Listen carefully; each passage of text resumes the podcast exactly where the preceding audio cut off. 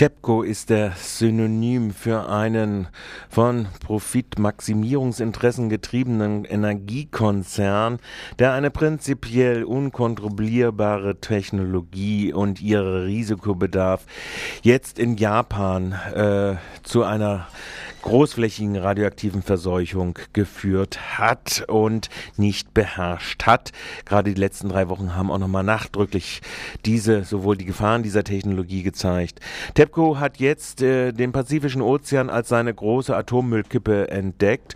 Jüngste Meldungen sagen, dass TEPCO es nach drei, über drei Wochen gelungen sei, ein Riss im Containment durch Flüssiggas doch wieder leicht zu verschließen. Nichtsdestotrotz Nichtsdestotrotz sind durch die Wasserstoffexplosionen die äh, Brennelemente, die frei liegen, sowohl im Brennelementelager als auch in den Reaktorkesseln, äh, in die Umwelt gelangt und führen zu großflächigen radioaktiven Verseuchungen. Unter den Radionukliden, die dort freigesetzt werden, sind auch immer mehr hochradioaktive Substanzen wie das höchst gefährliche Plutonium gefunden worden. Was hat es eigentlich mit diesem schwer Schwermetall auf sich und welche Gefahren äh, birgt es denn in sich? Das war die Fragestellung, die unsere Kollegin Heike Demmel von Radio Z schon am 1. April äh, jemanden vom Umweltinstitut in München gestellt hat. Im Umkreis von Fukushima wurde seit einigen Tagen schon Plutonium gefunden. In welcher Dimension ist es denn, soweit man es überhaupt überblicken kann? Wie viel ist da schon in die Umwelt gelangt? Was bekannt geworden ist, dass es an fünf Stellen in der Umgebung des Atomkraftwerks Plutonium gefunden wurde und zwar in geringen Mengen. Und äh, das heißt aber nicht, dass nicht noch mehr irgendwo äh, weiter äh, verteilt worden ist oder dass man, wenn man genau das detektieren würde, alles, ob man da nicht noch mehr finden würde. Wie gelangt dieses Plutonium denn aus diesen AKWs in die Umwelt? Also äh, einer dieser ähm, Reaktoren hat ja MOX-Brennelemente MOX steht für Mischoxid und äh, dafür, dass äh, Plutonium als Spaltstoff verwendet wird. Und wenn da natürlich dann eine Kernschmelze eintritt, äh, dann kann es schon sein, dass äh, Plutonium auch mit dem äh, Dampf oder anderen Transportmitteln nach außen gelangt ist, weil eine Explosion des Kerns hat es ja noch nicht gegeben. Und das würde sich dann ganz folgerichtig in der Nähe des Atomkraftwerkes wieder ablagern, weil Plutonium ein relativ schweres Element ist. Plutonium außenrum um das AKW ist für Sie also auch ein Indiz für eine vorhandene Kernschmelze? Es ist ein Indiz für eine vorhandene Kernschmelze, weil es ist kein flüchtiges Produkt wie Jod oder die Edelgase oder auch Cäsium, das sich an, an Aerosole anlagert, sondern wirklich ein schweres Element. Plutonium ist hochgiftig, gefährlicher auch als Uran. Weshalb denn? Da muss man aufpassen. Plutonium ist hochgiftig, wenn man es einatmet. Denn wenn so ein Partikel in der Lunge ausgefiltert wird und äh, dort dann strahlt, und nämlich mit der Alpha-Strahlung, die eine kurze Reichweite hat, aber einen maximalen Schaden anrichten kann, dann äh, ist das Risiko, an äh, einen Lungenkrebs zu bekommen, sehr, sehr hoch. Insofern, in diesem Fall ist Plutonium wirklich hochgiftig. Dagegen, wenn man Plutonium isst, oder mit der Nahrung zu sich nimmt, dann sind die Dosisfaktoren, äh, die zur Umrechnung der Dosis führen, viel, viel niedriger. Und in dem Fall muss, äh, kann man ganz klar sagen, dass Plutonium also nicht mehr hochgefährlich ist. Nach wie vor gefährlich tatsächlich, aber nicht mehr hochgefährlich. Wenn Sie es in Relation setzen würden zu dem Jod oder zu dem Cäsium, was in letzter Zeit in Fukushima ausgetreten ist, wie würden Sie das Plutonium dann einschätzen? Also das Plutonium ist wesentlich gefährlicher als zum Beispiel das Jod, das man einatmet, weil das Jod geht in die Schilddrüse und äh, kann da einen äh, Schaden anrichten.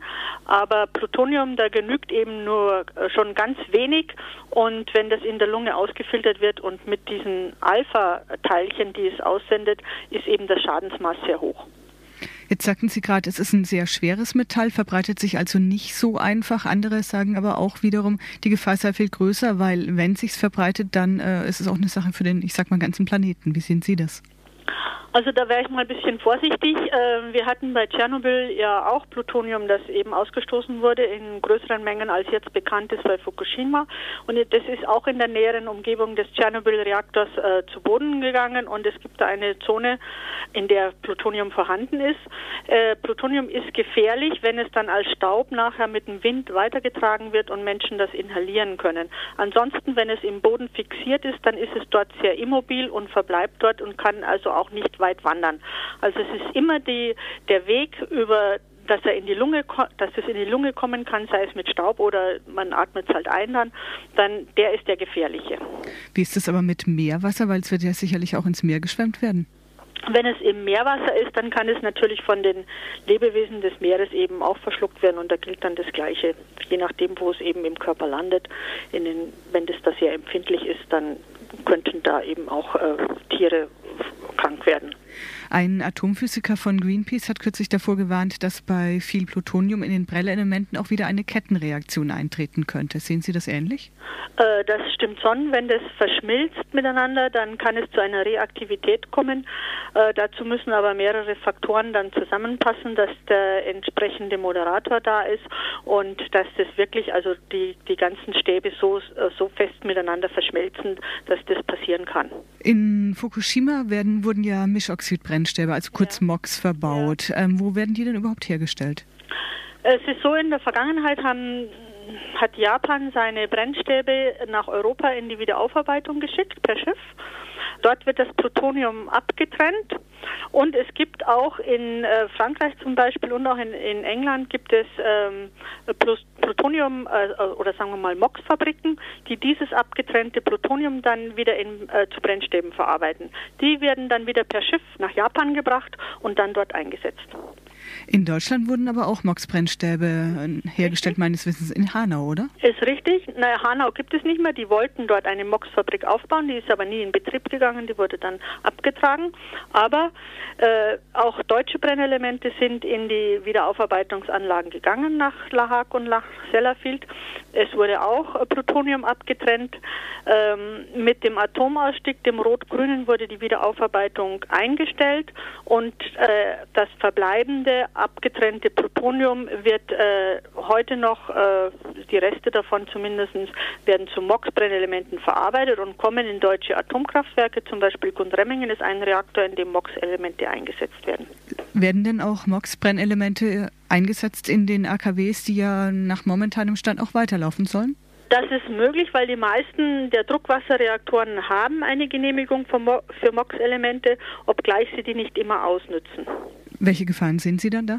Die Gefahren beim MOX-Einsatz ist folgendes, dass wir also ein anderes Neutronenspektrum haben, das für die Spaltung zur Verfügung steht. Wir haben also viel äh, einen größeren Anteil an schnelleren Neutronen. Das heißt, dass dann der Reaktor äh, etwas äh, schlechter regelbar ist und damit eben im Grunde genommen auch das, äh, sagen wir mal, der, Abstrich in der Sicherheit äh, erfolgt und äh, dass natürlich dann auch diese Brennstäbe, die Plutonium enthalten, dann viel heißer sind und viel ähm, länger brauchen zum Abklingen, bevor sie in ein Endlager kommen können. Sie vom Umweltinstitut sagen ja AKWs abschalten. Ja. Ist das auch eine, nochmal eine Konsequenz aus Fukushima? Äh, nein, wir haben das schon immer gesagt, AKWs abschalten, denn äh, wir haben eigentlich äh, uns auch auf den Atomausstieg ja schon geeinigt gehabt und es war Konsens. Ähm, wir haben auch festgestellt, dass mittlerweile äh, die deutschen äh, EVUs äh, enorme Mengen an Strom exportieren. Wir sind also Deutschland ist Nettoexporteur geworden und es wird so viel Strom exportiert, dass wir locker neun Atomkraftwerke sofort abschalten können, ohne dass wir einen Versorgungsmangel haben. Und über die restlichen kann man dann ja nachdenken, wie schnell sie vom Netz gehen können, ob jedes Jahr eins oder so. Das muss man einfach diskutieren können. Jedenfalls äh, der, der Druck, dass wir die Atomkraftwerke unbedingt brauchen für unsere Versorgung, ist nicht gegeben. Vor allen Dingen, wenn wir daran denken, dass die Erneuerbaren vielleicht noch stärker ausgebaut werden müssen und, äh, und, ja, und dann eben noch wesentlich mehr zum Stromverbrauch beitragen.